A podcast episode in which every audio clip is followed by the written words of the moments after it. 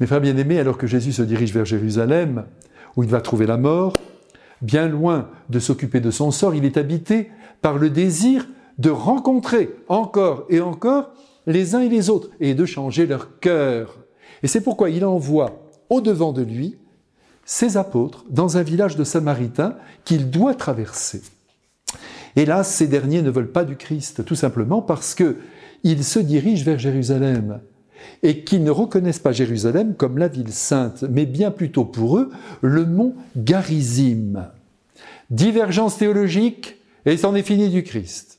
Eh oui, les combats de doctrine sont toujours dangereux, et Dieu n'en sort jamais vainqueur, qu'on se le dise.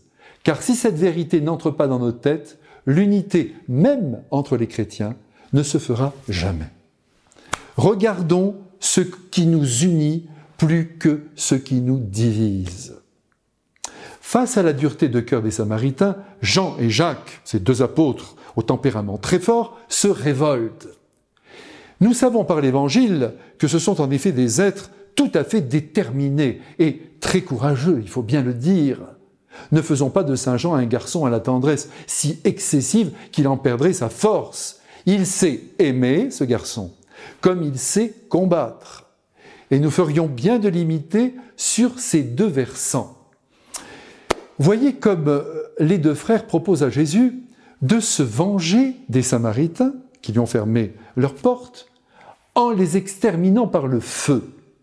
Ici, nous découvrons avec stupeur que tous les deux n'ont pas encore compris que la violence engendre la violence et qu'il ne sert à rien de répondre au mal par le mal. Après trois ans de noviciat avec Jésus, ils en sont encore à la loi du talion. On peut dire qu'ils n'ont rien compris, ou du moins que leur amour pour Jésus les aveugle. Et que pour le défendre, eh bien, ils sont prêts à tout, même à exterminer des populations entières. En réponse, ils recevront une ultime leçon.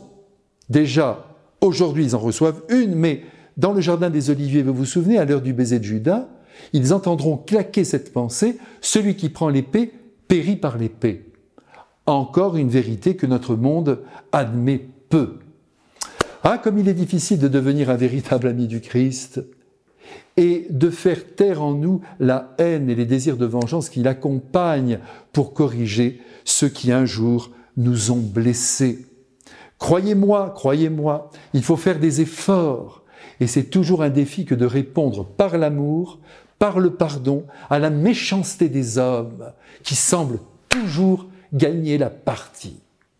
Au passage, remarquons aussi que Saint Jean semble détenir le pouvoir miraculeux de commander au feu, comme Jésus est capable, nous le savons, de dominer les éléments que sont la mer ou le vent.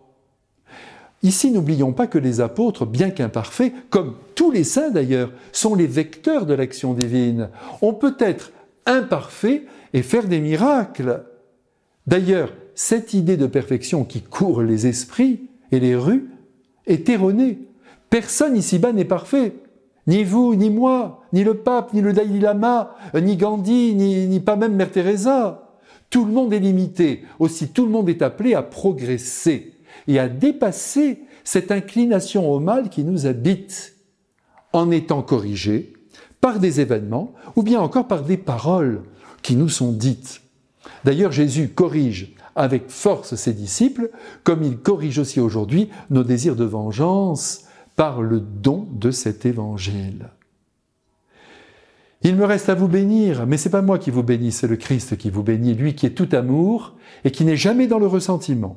Il nous bénit dans l'Esprit Saint avec son Père bien-aimé au nom du Père et du Fils et du Saint-Esprit.